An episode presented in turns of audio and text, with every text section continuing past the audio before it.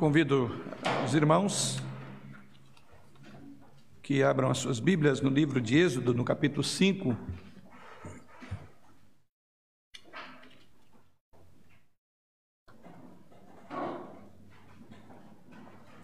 Livro de Êxodo, capítulo 5. E aos que nos acompanham aí pelas redes, devem ter aí o texto já colocado e assim você pode acompanhar a leitura da palavra do Senhor. Êxodo capítulo 5, vamos ler aí a partir do verso 1, quando assim nos diz o Senhor por meio da sua palavra. Depois foram Arão, ou depois foram Moisés e Arão, e disseram a Faraó: Assim diz o Senhor Deus de Israel: Deixa ir o meu povo para que me celebre uma festa no deserto. Respondeu Faraó: Quem é o Senhor para que ele ouça eu a voz e deixe ir a Israel? Não conheço o Senhor, nem tampouco deixarei ir a Israel. Eles prosseguiram: O Deus dos Hebreus nos encontrou. Deixa-nos ir, pois caminho de deixa-nos ir, pois caminho de três dias no deserto, para que ofereçamos sacrifícios ao Senhor nosso Deus, e não venha ele sobre nós com pestilência ou com espada então lhes disse o rei do Egito: Por que Moisés e Arão, por que interrompeis o povo no seu trabalho? Ide às vossas tarefas. Disse também Faraó: O povo da terra já é muito, e vós distraís das suas tarefas. Naquele mesmo dia, naquele mesmo dia, pois, deu ordem Faraó aos superintendentes do povo e aos seus capatazes, dizendo: Daqui em diante não torneis a dar palha ao povo, para fazer tijolos como antes, eles mesmos, que vão e ajuntem para si a palha. E exigireis deles a mesma conta de tijolos que antes faziam, nada diminuireis dela. Estão ociosos e por isso clamam: Vamos e sacrifiquemos ao nosso Deus. Agrave-se, pois, o serviço sobre estes homens, para que nele se apliquem e não deem ouvidos às palavras mentirosas. Então saíram os superintendentes do povo e seus capatazes e falaram ao povo: Assim diz Faraó: Não vos darei palha. Ide vós mesmos e ajuntai palha onde a puderdes achar, porque nada se diminuirá do vosso trabalho. Então o povo se espalhou por toda a terra do Egito, a ajuntar restolho em lugar de palha. Os superintendentes os apertavam, dizendo: Acabai vossa obra, a tarefa do dia como quando havia palha. E foram açoitados os capatazes dos filhos de Israel, que os superintendentes de Faraó tinham posto sobre eles. E os superintendentes lhes diziam: Por que não acabastes nem ontem, nem hoje a vossa tarefa, fazendo tijolos como antes? Então foram os capitães dos filhos, os capatazes dos filhos de Israel, e clamaram a Faraó, dizendo: Por que tratas assim a teus servos? Palha não se dá a teus servos, e nos dizem: Fazei tijolos. Eis que teus servos são açoitados, porém o teu próprio povo é que tem a culpa. Mas ele respondeu: Estais ociosos, estais ociosos, por isso dizeis: Vamos, sacrifiquemos ao Senhor. E depois agora e retrabalhai. Palha, porém, não se vos dará, contudo dareis a mesma quantidade de tijolos. Então os capatazes dos filhos de Israel se viram em aperto, porquanto se lhes dizia: Nada diminuirei dos vossos tijolos da vossa tarefa diária. Quando saíram da presença de Faraó, encontraram Moisés e Arão que estavam à espera deles. E lhes disseram: Olhe o Senhor para vós outros e vos julgue, porquanto nos fizeste odiosos aos olhos de Faraó e diante dos teus servos, dando-lhes a espada na mão para nos matar. Então Moisés, tornando-se ao Senhor, disse: Ó Senhor, por que afligiste este povo? Por que me enviaste? Porque desde que me apresentei a Faraó para falar-lhe em teu nome, ele tem maltratado este povo e tu de nenhuma sorte livraste o teu povo. Disse o Senhor a Moisés: Agora verás o que hei de fazer a Faraó, pois por mão poderosa os deixará ir, por mão poderosa os lançará fora da sua terra. Estamos caminhando no livro de Êxodo e hoje chegamos ao capítulo que talvez nós diríamos, bom, até que enfim, agora vai. Até aqui vimos vários momentos em que Deus estava tratando com um servo relutante que apresentara várias desculpas e para cada uma Deus apresentava a sua suficiência e ao mesmo tempo o encorajava. E assim a narrativa nos diz, no verso de 1 do texto lido, depois foram Moisés e Arão e disseram a Faraó.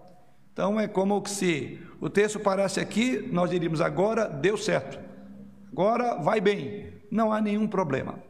Irmãos, muitos cristãos pensam que se estiverem servindo ao Senhor de alguma forma, o Senhor haverá de abençoar a sua vida e eles terão uma vida fácil, porque afinal de contas estão vivendo para a glória do Senhor. Afinal de contas, pensam eles, eles estão buscando o reino de Deus em primeiro lugar. Mas será que buscar o reino de Deus em primeiro, lugar é uma segurança, é uma garantia de que problemas não nos sobrevirão? Muitos têm pensado assim: olha, se eu estou buscando o reino de Deus em primeiro lugar, então nada vai dar errado na minha vida, tudo vai dar certo, porque eu estou cumprindo com aquilo que Deus espera de mim. Aqui nós estamos olhando que esses homens estão agora a caminho do trabalho. E a pergunta é: certamente o Senhor não abençoará aqueles que fazem a sua obra?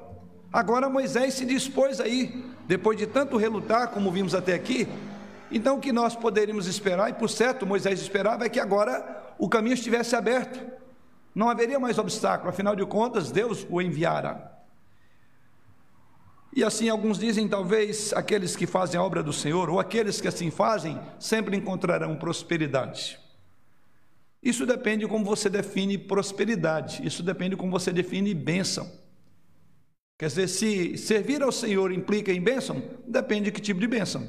E aqui eu quero destacar duas delas. Se você, por exemplo, define bênção como sofrimento, noites sem dormir, pressão diárias, fraquezas, insultos, angústias, perseguições e outras dificuldades, sim, eu vou dizer, você é abençoado. Porque esse é o conceito de Paulo. Escrevendo aos Coríntios, na segunda, carta, no capítulo 11, versículos 28 e 23, foram exatamente aquelas questões que Paulo sofreu por servir ao Senhor e ele entendeu que serão bênçãos. Mas se você define bênçãos como todo mundo amando o que você está fazendo e que ninguém jamais o criticará, e tudo estará indo muito bem em sua vida, em seu ministério, eu pergunto: você já leu as Escrituras? Sobre a vida daqueles que amaram e serviram ao Senhor e o fizeram de todo o coração, que fim tiveram.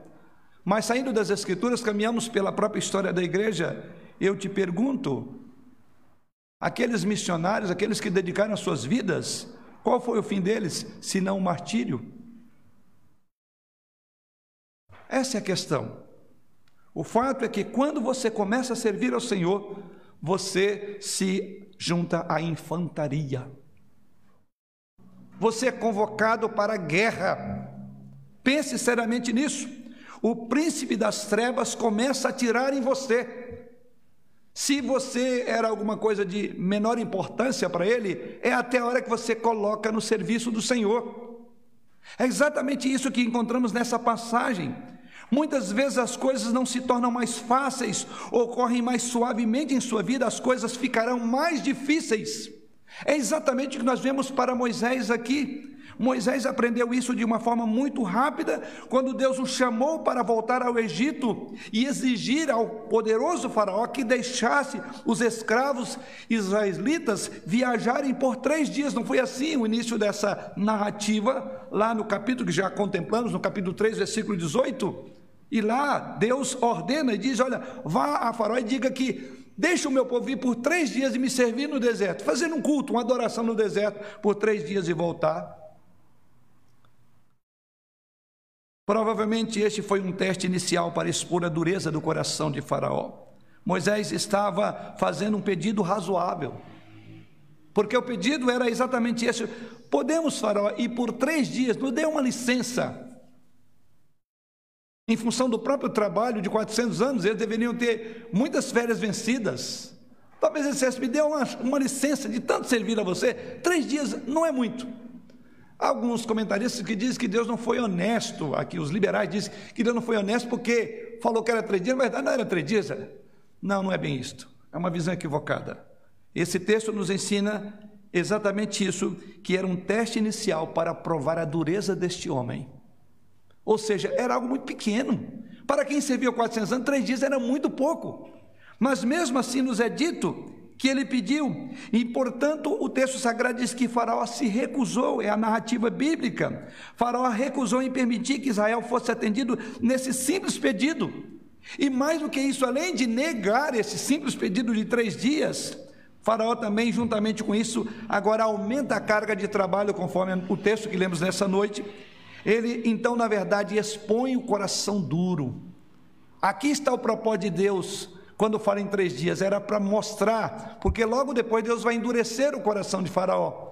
Que existe muita controvérsia. Deus então endureceu? Não. Aqui nós estamos vendo o faraó do jeito que ele era. E o que ele era é isso, um homem tão duro que em três dias ele não permitiu. E pior do que isso, além de não permitir, diz o texto que ele complicou mais a vida dos israelitas, porque a sua prioridade era manter a carga de trabalho. E assim ele expõe o seu coração. A sua prioridade era manter a carga de trabalho dos egípcios em movimento, e assim ele não queria ouvir esse bando de escravos que queriam adorar a Deus, que mal sequer ele conhecia. Foi até irônico ao dizer isso. Então, quando Moisés começou a obedecer o chamado de Deus, é o que nós vamos olhar nessa passagem essa noite. Quando ele agora se prontifica a servi-lo, as coisas não melhoraram, ficaram muito piores exatamente a ênfase desse texto. O faraó, diz o texto sagrado, que exigiu os escravos hebreus para que esses escravos hebreus juntassem a sua própria palha. Veja o verso de número 7. Daqui em diante, os versos anteriores diz que além dele não permitir, veja agora o verso 7, daqui em diante, não torneis a dar palha ao povo para fazer tijolos, como antes, eles mesmos que vão e ajuntem para si a palha. E há uma análise sobre essa importância dessa palha, era fundamental para a produtividade, para a qualidade e quantidade e agilidade. A palha era fundamental, de tal forma que, se eles não tivessem a palha para manter o molde do barro até que o barro secasse, o que acontecia? Você coloca o, o barro ali, ele vai se desfazendo. E não havia cura do tijolo, desses tijolos. Então, um aspecto curioso aqui no texto que dificultou. Ou seja, se já tinha uma cota diária a servir Faraó com aqueles tijolos, agora eles tinham que fazer as mesmas quantidades, mas não facilitaria o trabalho deles. Faraó complicou, não teria palha de boa qualidade. O próprio texto sagrado chama de restolho. Veja o que é dito no verso número 12. Então você tem que sair para juntar o material para depois vir produzir. A empresa não fornecia o material, ela queria mão de obra e material, ela não colocava a mão, o, o material de trabalho para o, o, trabalhador. E o texto sagrado diz no verso 12: Então o povo se espalhou por toda a terra do Egito a juntar restolho em lugar de palha. Então complicou muito.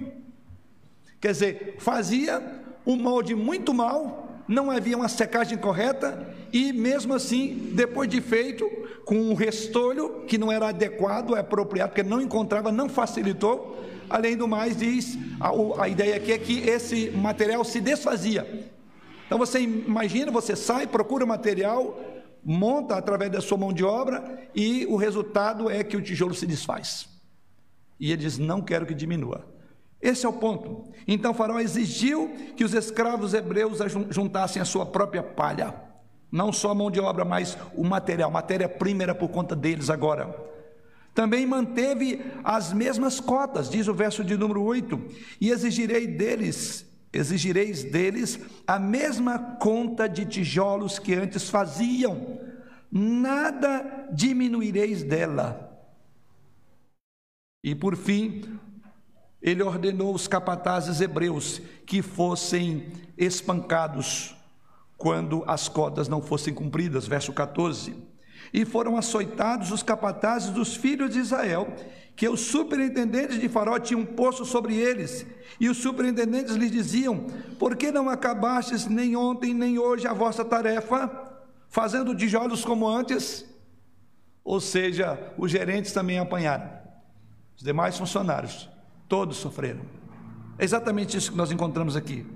Na verdade, então, servir a Deus, colocar-se a caminho do Senhor, de fazer a vontade do Senhor, implicará muitas vezes em provações, em dificuldades, em açoites, em um trabalho mais ardoroso. É exatamente isso que encontramos no texto sagrado. E diz o texto sagrado que os líderes israelitas, que a princípio creram de que Deus estava com eles, veja o capítulo, voltemos ao capítulo 4, verso 31, e o povo creu. E tendo ouvido que o Senhor havia visitado os filhos de Israel e lhes vira a aflição, inclinaram-se e adoraram. E agora, esses líderes descritos no versículo 31, veja o que eles fazem diante da aflição, no capítulo, no versículo 14. E diz então: no, na sequência, verso 15: Então foram os capatazes dos filhos de Israel e clamaram a Faraó, dizendo: Por que tratas assim teus servos? Ao mesmo tempo que eles confiam em Deus, vão procurar uma esperança em Faraó. Então estavam completamente desnorteados. Esses líderes israelitas, que a princípio então creram em Deus, mas em função da sua aflição, agora eles voltam furiosamente contra Moisés. Veja o verso 21 e lhes disseram: Olhe o Senhor para vós outros e vos julgue, e vos julgue porquanto nos fizestes odiosos aos olhos de Faraó e diante de seus servos, dando-lhes a espada na mão para nos matar. No momento, aqueles que estavam no lado de Moisés, os líderes, agora se rebelam. Complicou muito a situação de Moisés. Assim tem sido, irmãos. Esse capítulo e os, os que seguem nos mostram a força de opressão que Israel terá aqui. Não só aqui, mas daqui para frente. Talvez você diga, Faraó poderia ter feito com que o coração do Faraó tivesse um infarto. Não era mais simples, eu não poderia simplificar, poderia permitir ou fazer com que Faraó tivesse um infarto. Em vez de infartar, ficou um coração mais duro, diz o texto sagrado. É exatamente isso que encontramos. Ele escolheu endurecer o coração de Faraó e usar Moisés para realizar os sinais, as pragas que veremos mais à frente. Para quê?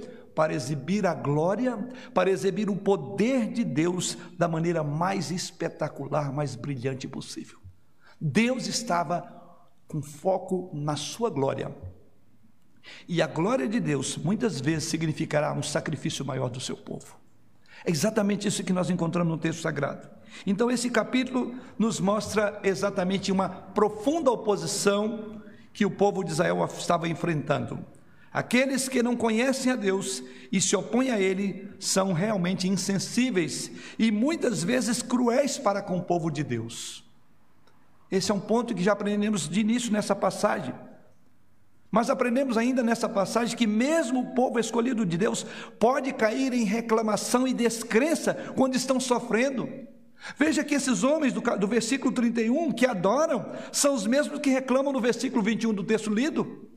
Como as coisas mudam da adoração para a reclamação. Aprendemos também em todo esse capítulo que até Moisés, até esse homem escolhido de Deus, a quem Deus enviara ali, ele revela a sua falta de fé neste ponto. Vamos ver novamente Moisés reclamando, voltando para o ponto básico. Eu não tinha dito para o Senhor que eu não queria isto. É mais ou menos isso que ele coloca: que eu não era capaz, que esse povo era de dura serviço. E Moisés então questiona por que Deus o enviou. Moisés reclama mais uma vez que Deus não estaria libertando o seu povo de forma alguma. Ele insinua que Deus mentiu. É tudo isso que encontramos no texto sagrado. Porque, na verdade, se Israel haverá de ser libertado, será o Senhor que o fará isso, mas não Moisés. Ou melhor, apesar de Moisés, Deus fará a obra, porque é o grande plano desse livro, é a glória do Senhor. Vamos, portanto, vemos, portanto, irmãos, que servir ao Senhor muitas vezes implicará enfrentarmos dificuldades, Sendo assim, nós devemos servir ao Senhor em meio a essas dificuldades, que é exatamente o nosso tema: servindo ao Senhor em meio às dificuldades. Dentro desse tema maior, vamos ver, no primeiro momento, como então nós devemos servir ao Senhor. Se o serviço ao Senhor implica em dificuldade, se obediência ao Senhor implica em dificuldade, primeiramente, então, eu quero que você pense nisso. Sirva ao Senhor fielmente mesmo em face de oposição e contratempos. Sirva ao Senhor fielmente, mesmo em face de oposição e contratempos. Observe o que vemos no texto. Moisés e Arão saindo para de uma alta espiritual, de um momento especial. Então há, há, um, há, uma, há um choque muito grande de realidade do versículo 31, que foi a narrativa que concluímos a semana passada, para o versículo 1 desse texto. Como é que terminou a, a, o ponto aqui no versículo, no capítulo 3? Que o povo adorou. Então aqui eles saem de, diríamos, de um despertamento espiritual para um conflito com este homem. Porque o texto sagrado diz que o povo viu, que Deus viu a aflição, o povo de Israel creu na palavra de Moisés, verso 31 do capítulo 4, e inclinou-se para adorar. Então aqui está Moisés, aqui está Arão, estão eles indo a caminho de falar, certamente entusiasmados, né? Felizes, dizendo agora sim, agora vai, porque o povo está conosco. Todos adoraram o Senhor. Lê do engano, porque assim que eles chegam diante de Faraó, o texto sagrado nos diz que eles chegam lá, saindo daquela alta espiritual, porque as pessoas haviam aceitado o testemunho de Moisés, porque os demais anciãos haviam crido que Deus estava com Moisés. Agora Moisés e Arão vai a Faraó. Os israelitas que estavam adorando agora serão objeto também de dureza contra o próprio Moisés e Faraó. O que vemos então é que Moisés chega a Faraó. E o que vemos no início é essa dificuldade. Agora há uma oposição mais clara que se estabelece. Existem contratempos maiores nesse chamado de Moisés. Moisés e Arão agora estão diante de Faraó. E o que eles colocam? Eles chegam diante de Faraó corajosamente e diante de Faraó dizem: Olha, você precisa deixar o povo ir. Nós estamos falando em nome do Deus de Israel, do povo hebreu. Faraó não foi nem um pouco simpático a esta colocação. Na verdade, ele se tornou, a, ou tornou as coisas mais difíceis. Observe que ele diz, deixa, verso de número 1 do texto lido, deixa ir o meu povo para que me celebre uma festa do deserto. Respondeu Faraó, quem é o Senhor para que lhe ouça a voz e deixe ir a Israel? Não conheço o Senhor, nem tampouco deixarei, deixarei ir a Israel. Isso nos faz olhar lá para Gênesis capítulo 3, a serpente do paraíso. Ou seja, estamos vendo aqui um faraó que é um protótipo de Satanás, da serpente que haveria de guerrear contra a semente da mulher. Quem é Deus? Nem conheço. Quer dizer, ele gloria-se de ser o que é e desconhece. Ele se coloca no lugar de Deus e ele diz: Eu não conheço. Então veja a indiferença, a maneira sarcástica com que ele fala do Deus de Israel. Então não era um conflito entre Moisés e Faraó, mas era um conflito entre Deus e a semente da serpente, representada aqui em Faraó. Então observe, queridos, que Arão e Moisés Embora corajosos chegam diante de Faraó, Faraó simplesmente não só coloca um balde de água fria, mas por assim dizer, ele complica mais as coisas. Primeiramente, desdenhando de Deus, ou do Deus dos, Egito, do, dos judeus. Mas no verso de número 3 diz: Eles prosseguiram, o Deus dos hebreus nos encontrou. Deixa-nos ir, pois, caminho de três dias no deserto, para que ofereçamos sacrifícios ao Senhor nosso Deus, e não venha ele sobre nós com pestilência ou com espada.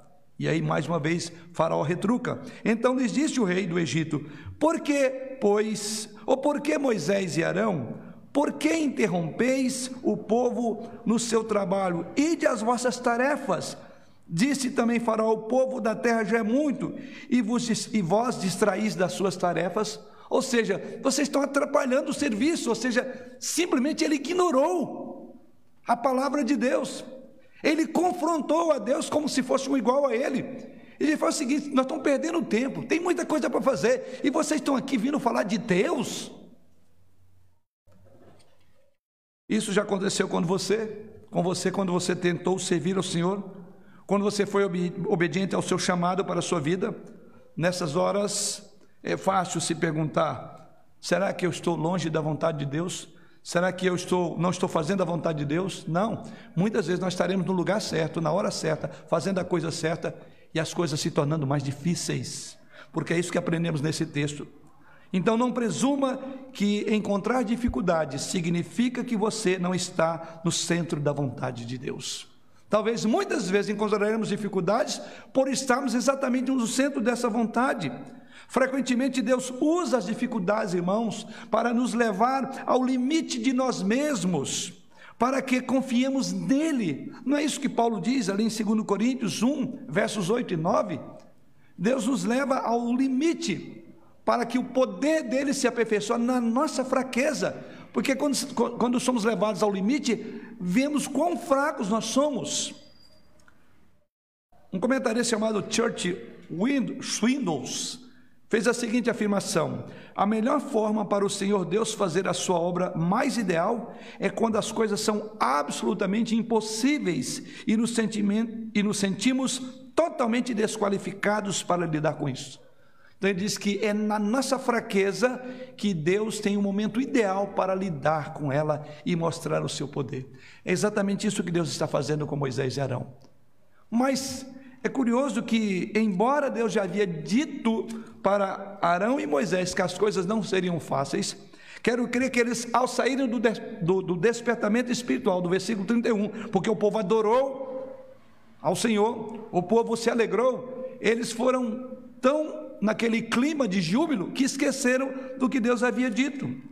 Veja no verso anterior, aí no capítulo de número 3, número 4, Deus relata dizendo: Olha, mas ele não vai ouvir, a não ser com uma mão poderosa. A ideia é: eu terei que forçar ele ir. Ou seja, ele saiu um momento de felicidade, de alegria com o povo, e nessa caminhada, isso é que levou a falar a Faraó. Esqueceu que Deus disse: Olha, vai acontecer isto. Ou seja, não iluda quando o seu trabalho está indo muito bem. Porque Deus também diz: vai ter um momento que vai travar. Porque nessa hora eu quero mostrar o meu poder aperfeiçoando em você que será fraco diante dos problemas. Então, o que fazer é, quando momentos tão difíceis desse vêm? Como podemos servir ao Senhor fielmente, mesmo em face da oposição e contratempos? Primeiro, quando você serve ao Senhor, você enfrentará oposição externas e internas. É a primeira verdade que nós aprendemos como um desdobramento desse ponto central. Ou seja, você, ao servir ao Senhor, esteja certo de que encontrará oposição, tanto dentro quanto fora do arraial. É isso que nós aprendemos nesse texto. A primeira oposição de Moisés veio do zombador Faraó, conforme vemos os primeiros versículos dessa narrativa. Como expliquei anteriormente, Deus graciosamente deu a Faraó um pedido mais fácil no início, ou seja, deixa o meu povo ir apenas por três dias. Deus começou, por assim dizer, suavizando para mostrar como era o coração de Faraó. Num pedido tão simples, Faraó não deixaria ir. Imagina um pedido para sair definitivamente, jamais ele faria. Mas o que vemos aqui é que então há problemas. A primeira oposição que Moisés encontra é a oposição externa. É a oposição de Faraó, é aquele que ignora os desígnios e os propósitos de Deus. Assim encontramos Faraó dizendo: Não vou deixar ir. Simplesmente Deus queria que Faraó revelasse o seu coração. Isso vemos no próprio texto. Faraó não ficou impressionado com esse Deus a quem Moisés se identificou como sendo o Senhor Deus de Israel, o Senhor do povo judeu, ou o Deus dos hebreus, conforme vimos os versos 1 e 3. Ele provavelmente zombou dos seus assessores. É como se dissesse: Mas será que você acha que eu deixaria, ou eu permitiria que vocês fossem servir um Deus que por centenas de anos deixou vocês nas minhas mãos? Que Deus é esse? Tem 400 anos. Que Deus é esse? Quer dizer, ele, ele levou a própria incredulidade. É um Deus que não deve ser crido, afinal de contas, vocês passaram 400 anos aqui, sob o domínio dos faraós, e ele é, ele é mais um dentre essas dinastias. Por que devemos obedecer a um Deus assim? Em outras palavras, desdenhou. Mesmo assim, hoje alguns também podem zombar. Por que eu deveria me curvar diante de um Salvador crucificado? Que foi exposto à vergonha da cruz? Que tipo de Deus permitiria que o seu filho fosse morto de uma maneira tão horrível? Não é assim que o evangelho é visto pelos incrédulos? Quem é esse Deus que mata? Quem é esse Deus que sangra, que morre como um qualquer, como assassino? É exatamente isso que Faraó está dizendo. Quem é esse Deus que deixou vocês largar das traças aqui por 400 anos? Sim, oposição externa. O Evangelho sempre tem encontrado e encontrará oposições externas. Mas a pergunta do Faraó, eu diria que é a pergunta crucial para cada pessoa responder: Quem é o Senhor para que eu deva ouvir a sua voz? Aplique isso, querido ouvinte, querido irmão, aqueles que nos acompanham nas redes. Essa é uma pergunta crucial, a que todos nós teremos que responder. Quem é o Senhor para que eu devo obedecer, para que eu deixe ir, ao, deixe ir o povo, no caso de Faraó, ou no nosso caso, para que eu venha obedecer? Quem é esse Deus diante de quem eu devo me curvar? Quem é esse Jesus? Jesus perguntou a seus discípulos em Mateus 16, verso 13: Quem diz o povo ser o filho do homem? E na sequência dessa narrativa, lá no versículo 14, os discípulos responderam. E eles responderam: uns dizem João Batista, outros Elias, e outros Jeremias, ou alguns dos profetas. Então Jesus fez uma pergunta crucial no versículo de número 15 do mesmo capítulo 16 de Mateus. Mas vós, diz o texto, continuou ele, quem dizeis que sou? As pessoas dizem: quem é esse Cristo? Faraó simplesmente diz: quem é esse que eu devo deixar ir? Jesus fez a mesma pergunta: que dizem os homens quem sou? Mas Pedro respondeu com uma confissão bastante conhecida. Na sequência, agora veja o verso 16: Respondendo Simão, Pedro disse: Tu és o Cristo, o Filho do Deus vivo. Tudo nesta vida e por toda a eternidade, querido irmão e aquele que nos ouve, tudo depende de responder a essa pergunta crucial de forma correta. Faraó não respondeu de forma correta. Quem é este Deus para que eu deixe? Talvez essa noite você esteja ainda perguntando: quem é esse Deus de que tantos cristãos falam, que tantos cristãos veneram, que tantos cristãos adoram? Essa pergunta você terá que responder, porque a sua vida e a sua morte e a sua eternidade depende de responder correto a essa pergunta. Ao encontrar a oposição das pessoas de fora da fé, tente então manter uma conversa focada na questão quem é Jesus para você? Você está aberto para examinar as evidências de quem é Cristo? Quando nós evangelizamos, nós temos que ter esse foco, porque nós encontraremos pessoas como Faraó. Quem é Jesus? Quem é esse Deus que você serve? Invariavelmente, uma pessoa cética levantará muitas objeções sobre esse Jesus que nós cremos. Assim como o Faraó, ao objetar quem é Deus, que deixou vocês durante 400 anos aqui, um Deus que permitiu que seu povo permanecesse na escravidão por centenas de anos, mas quase sempre a razão que está por trás de uma colocação como a de Faraó, de dizer quem é Deus, do menosprezo, da hostilidade contra Jesus Cristo, a razão, querido, não é intelectual, não é que essas pessoas não entendem quem é Deus, é uma razão moral. Foi o tema desta manhã. As pessoas têm um problema moral, porque é um problema ético, é um problema teológico, não é uma questão intelectual. Então não tente explicar, não se explica. É uma questão de ênfase no coração do pecador. Então ele desdenha. O faraó não queria prejudicar a economia, a sua economia. Ele não queria obedecer a outro Deus. Assim também são céticos, eles não querem submeter ao senhorio de Cristo, porque eles amam mais os seus pecados do que Jesus Cristo. Assim acontece com Moisés aqui. Eventualmente, Moisés alertou Faraó de que Deus traria juízo. Aliás, o texto sagrado diz aí: Veja no verso de número 3, eles prosseguiram: Deus dos Hebreus nos encontrou, deixa-nos ir, pois caminho de três dias ao deserto para que ofereçamos sacrifícios ao Senhor nosso Deus, e não venha ele sobre nós com pestilência e com, toda, e com a sua espada. Ou seja, aqui estava o sinal de alerta. É como se dissesse: não continue a desdenhar de Deus, que você sentirá o peso da sua espada, da sua mão. Como de fato a narrativa vai mostrar que isto aconteceu. Nesse ponto, vemos então que o Evangelho enfrentará oposição. de fora. Servir ao Senhor implica em oposição de fora. Mas Moisés apenas não enfrentou oposição de fora, vindo de Faraó, de que se colocou como cético em relação ao seu Deus. Ele também incorreu na ira de quem estava de dentro. Quando o Faraó aumentou a carga de trabalho, diz o texto sagrado, o que fizeram os escravos hebreus, o que fizeram os capatazes reclamaram. Eles reclamaram a quem? A princípio, para Faraó. Mas eles reclamaram, acima de tudo, a Moisés e disseram: Você piorou a situação, Moisés. Esse negócio de vir a Deus está trazendo problema para nós. Servir a Deus não é sombra e água fresca, não, como eles imaginavam. E eles colocaram exatamente isso. E eles vêm agora a Moisés e falam a Moisés, verso de número 19. Então os capatazes dos filhos de Israel se, vir, se viram em aperto, porquanto se lhes, tinha, se lhes dizia: Nada diminueis dos vossos tijolos, das vossas tarefas diárias.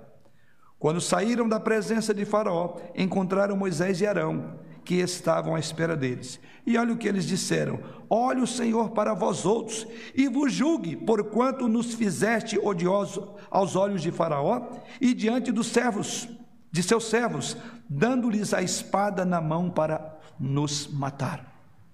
Não bastasse a ironia, o deboche de Faraó, não permitindo que o povo fosse, não bastasse que agora Faraó fez pesada a mão sobre o povo de Deus, Agora diz que o próprio povo judeu vai a, a Moisés. E, em outras palavras, eles estavam mais interessados em ver a carga do seu trabalho aliviada do que a libertação. Por isso que essa religião da sombra e água fresca é mais procurada. Por isso que a chamada teologia da prosperidade são os movimentos mais cheios de fiéis. Porque ninguém quer, todos que servem ao Senhor querem usufruir benefícios, lucros. Gosta de levar vantagem, inclusive usa a fé para levar vantagem. Mas o texto sagrado está mostrando que é o contrário. Servir a Deus implicará obedecer ao Senhor, andar nos caminhos do Senhor, implicará muitas vezes sim em dificuldades, dificuldades externas e dificuldades internas. Talvez você possa dizer, mas de Faraó não poderia esperar nada, pela sua ignorância, o seu ceticismo contra Deus, mas do povo de Israel não. Nesse ponto, diz o texto sagrado, os líderes hebreus estavam mais preocupados em aliviar suas duras condições enquanto permaneciam escravos do que serem libertos da escravidão. Na verdade, eles ainda estavam sendo identificados como servos de Faraó e não como servos de Deus.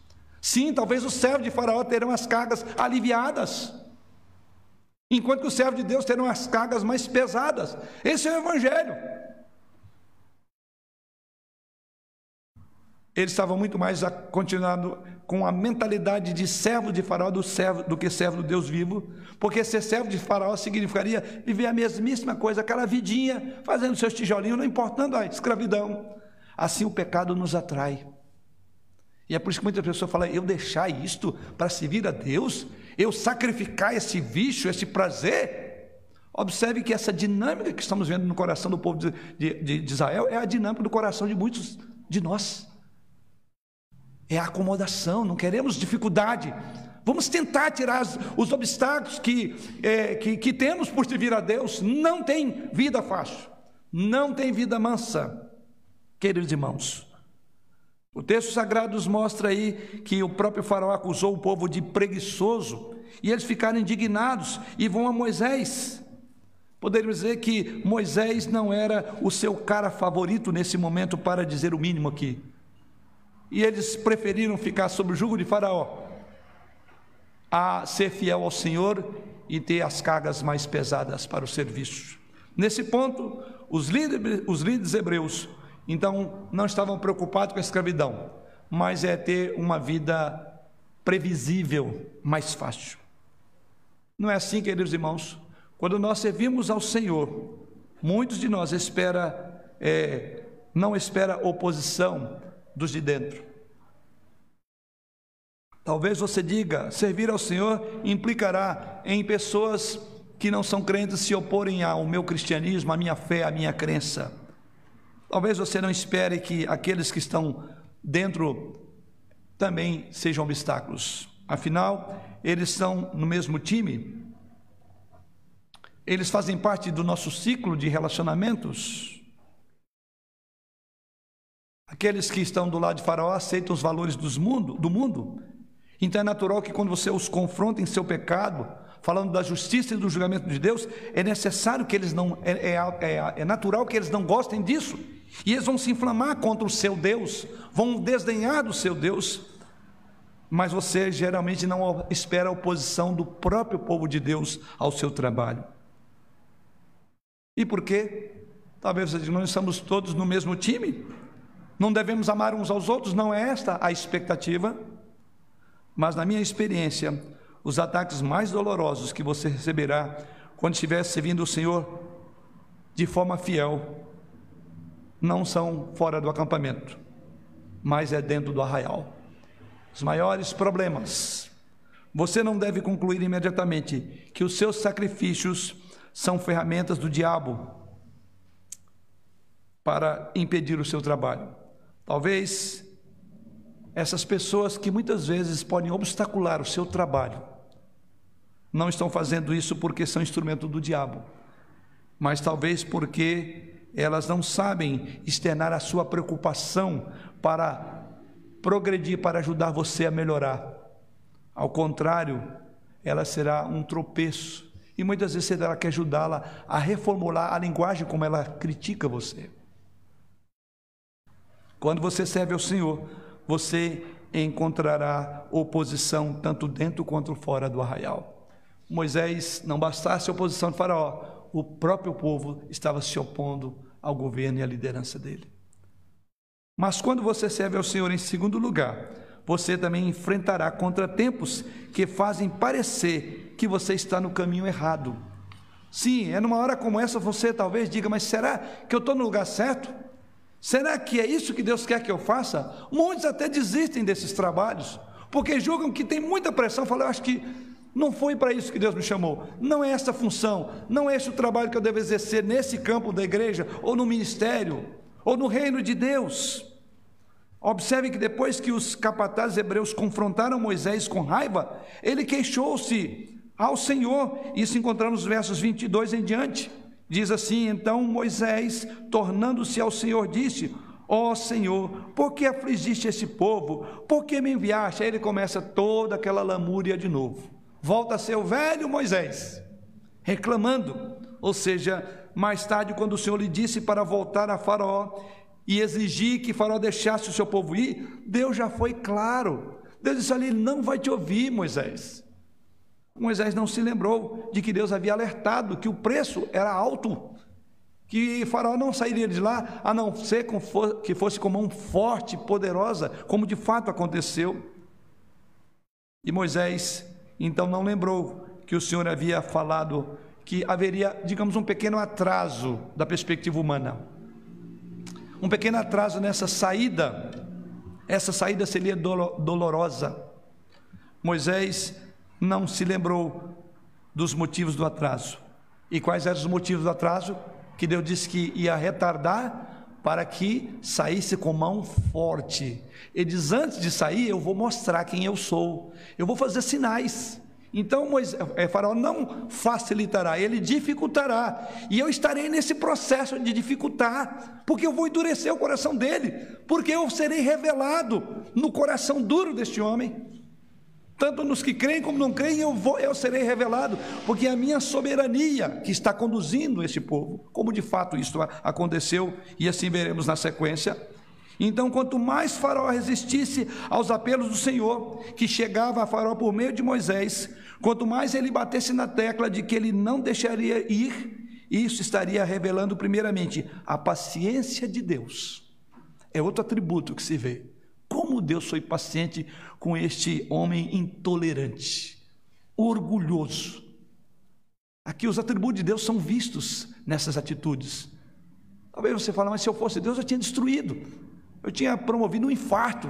Não, Deus está trabalhando e Ele está dificultando ou permitindo as dificuldades para que o poder dele fosse revelado na fraqueza desse povo, na ingratidão de um povo que recorre a Faraó e não a Deus quando as cargas apertam. Quanto mais Faraó então resistia ao Senhor, mais Deus era revelado em paciência, em justiça e finalmente em julgamento. Deus está se revelando aos poucos a Faraó, ao povo de Israel e a todos nós que lemos esse texto. Deus está revelando quem Ele é. Além disso, Israel precisava ser mais humilde sobre um tratamento duro de Faraó, para que aprendesse ou para que apreciassem a libertação que dentro em breve aconteceria. Mas parece-nos que a lição foi breve demais, porque o povo parece que não aprendeu. Então Deus estava aqui trabalhando, inclusive quebrando o jugo desse povo, e nós veremos como eles continuaram sem aprender. É outra lição. Por que está retardando? Porque Deus está trabalhando. Deus está mostrando que seria numa subserviência incondicional que eles poderiam viver e sobreviver durante 40 anos até chegar à terra prometida. E conforme veremos na história, não aprenderam isso. Então veja quanta coisa está por trás de ensinos de Deus aqui nesse texto para esse povo e para nós hoje. E Moisés também precisava aprender sobre esperar pacientemente no Senhor. Moisés precisava reconhecer que quando a libertação finalmente viesse, não seria principalmente devido a ele e os seus dons, mas a graça soberana de Deus para com o seu povo. Tudo isso está aqui. Deus está ensinando. Os contratempos, então, queridos, em servir ao Senhor, não significam necessariamente que você está no caminho errado do serviço mas sim que o Senhor tem mais aflições para lhes ensinar, para orientar, para que você possa servi-lo correto. É nessas aflições do seu ministério que Deus estará ensinando você a depender dele, a quebrantar o povo. Portanto, o que você deve fazer quando se depara com contratempos? Você deve entender, Deus está trabalhando nesse contratempo. As coisas não são fáceis como eu pensava. E aí você tem que dizer um glória a Deus ao final dela. Glória a Deus, porque não são fáceis como eu pensava. Que fosse do meu jeito era muito previsível, mas do jeito de Deus é melhor. Então glória seja dada a Ele. É isso que Deus está dizendo para Moisés. Mas por fim, quando você enfrentar contratempos ao servir ao Senhor, abra o seu coração a Ele. É exatamente isso que nós encontramos. Os capatazes hebreus foram a Faraó em busca de alívio, em vez de buscarem ir ao Senhor. Observe o que diz no verso do texto lido, verso 14: E foram açoitados os capatazes dos filhos de Israel, que os superintendentes de Faraó tinham posto sobre eles. E os superintendentes lhes diziam: Por que não acabastes nem ontem nem hoje a vossa tarefa, fazendo tijolos como antes? Então foram, agora é o verso de número 14, 15. Então foram os capatazes dos filhos de Israel e clamaram a Faraó, dizendo: Por que tratas assim a teus servos?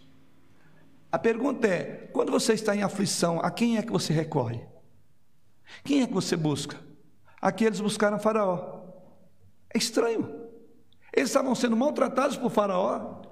Faraó estava infligindo uma, uma serviço mais dura para eles e, no entanto, o desagrado diz que eles recorrem para aquele que estava a oprimi-los. Diz que eles foram, veja quem são, capatazes dos filhos de Israel, versículo 15. Não são servos de Faraó, não são a, a cúpula de Faraó, mas os servos de Deus buscam Faraó.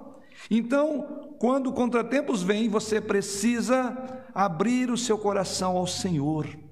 Não é a Faraó que você vai buscar, os capatazes, os capatazes hebreus buscaram Faraó em, em busca de alívio, mas o que eles encontraram em Faraó?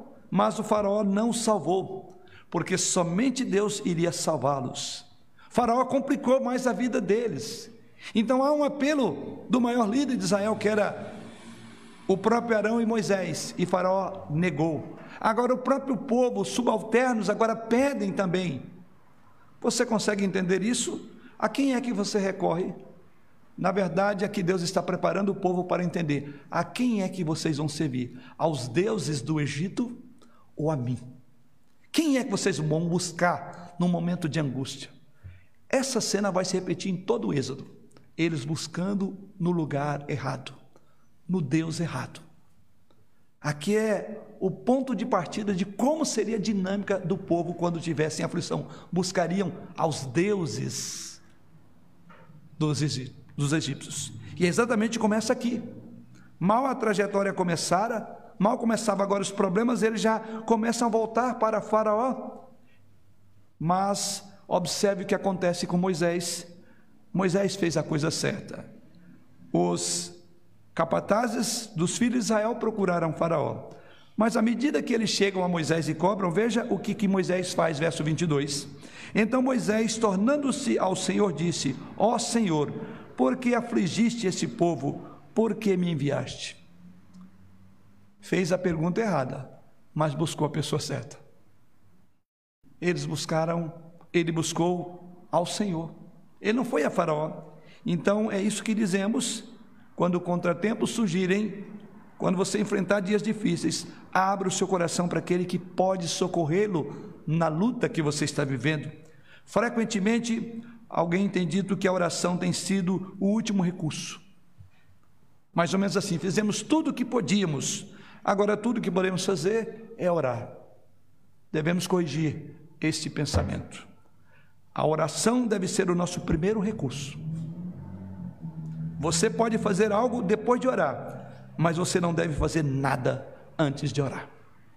O que, que Moisés fez? Ele não procurou, não, não procurou fazer algo, ele orou para depois fazer. Então aqui aprendemos isso. Abra o seu coração em oração ao Senhor já que o trabalho é dele. E você está enfrentando luta para fazer o trabalho dele. Você está tendo obstáculos internos e externos. Você tem pressão de todos os lados. E você está no centro da vontade de Deus. As coisas não estão indo correto como você planejou. Você não vai se desesperar. Você não vai buscar recurso fora. Você não vai abandonar o barco. Você não vai dizer, eu não quero mais servir a Deus, porque isso é um preço muito caro. Mas recorra, abra o seu coração a Deus. Moisés então ele vai aliviar a tensão que estava sobre os seus ombros diante daquele que podia realmente fazer. Por isso então ele procurou orar para depois fazer alguma coisa. Como é que nós lidamos com os nossos problemas? Somos daqueles que dizemos que a oração é a última coisa, ou seja, vamos fazer, fazer e como não deu certo, então vamos orar. Como é que você considera a oração em sua vida? Tome cuidado para que a oração não seja o último recurso. Moisés não usou a oração como último recurso.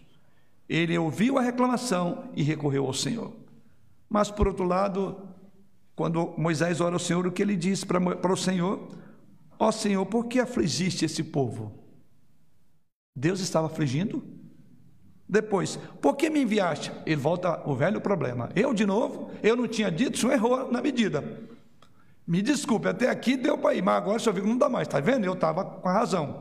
Verso de número 23: Pois desde que me apresentei a Faraó para falar-lhe em teu nome, ele tem maltratado este povo, e tu de nenhum de nenhuma sorte livraste o teu povo.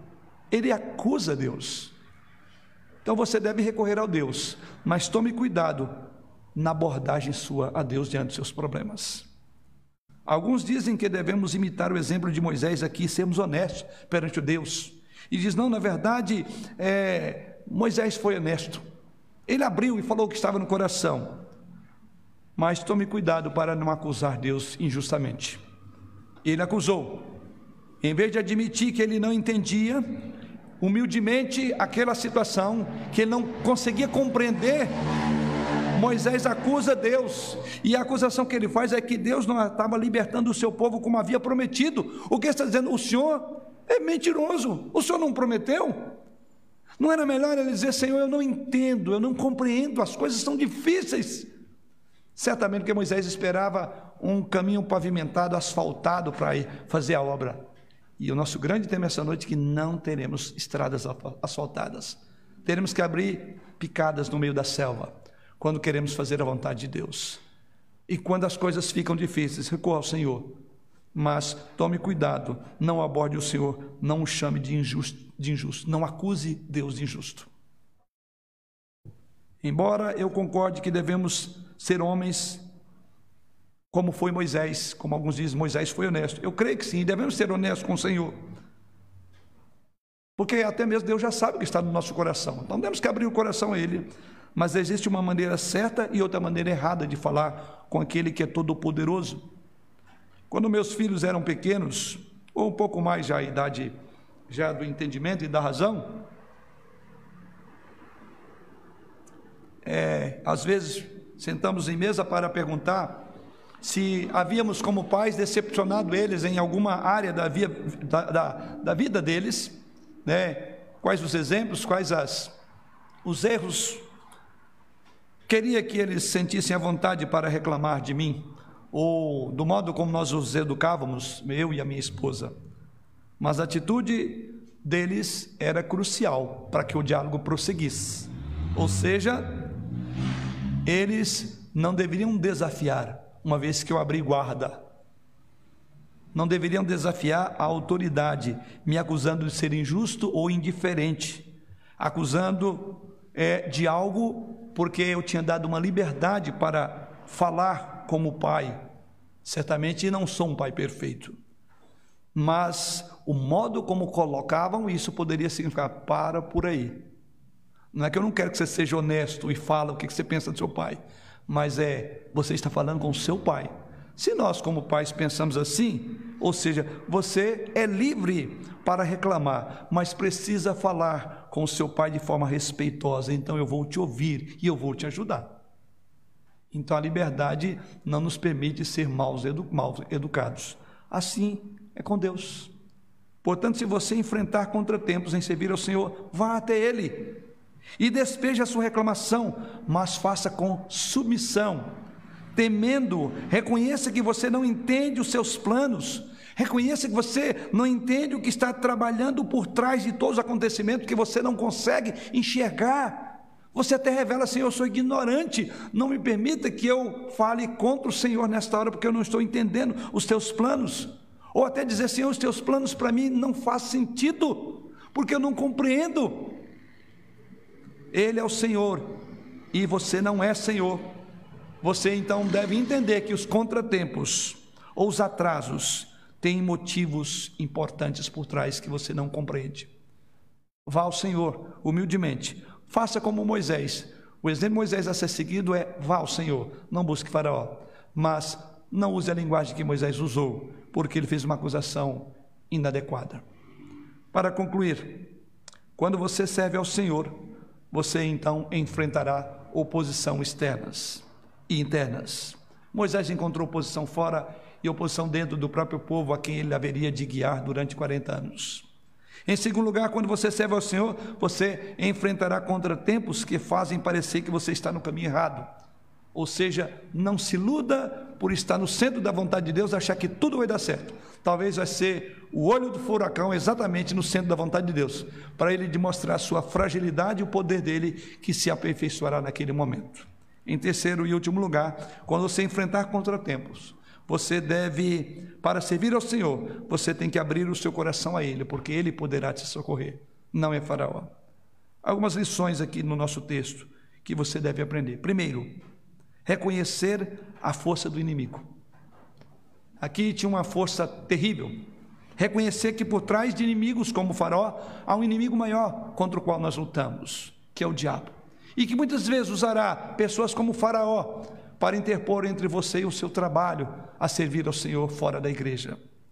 Em segundo lugar, reconheça também a condição desesperada e desamparada das pessoas que você está servindo são pessoas já fragilizadas. São pessoas que muitas vezes têm as suas próprias demandas, as suas lutas, estão no desespero, estão desamparados, são ovelhas sem pastor. Moisés foi muito tolerante com esse povo, como veremos na semana que vem, porque ele reconheceu isto. E o papel de liderança é exatamente esse, faz parte do nosso chamado. Terceira aplicação: reconheça a sua própria fraqueza, reconheça a sua própria incapacidade para a tarefa que Deus confiou em suas mãos. Reconheça que você é fraco e não confie em esquemas humanos, mas no próprio Senhor e nas promessas da Sua palavra. Que Ele assim nos abençoe, nos conduzindo à obediência e à compreensão de que, em obediência a Ele, ao seu mandado, haveremos de servi-lo em meio a dificuldades. Que Ele assim nos abençoe em todas as dificuldades, para que possamos ser aprovados no trabalho que todos nós temos a desempenhar no seu reino. Amém.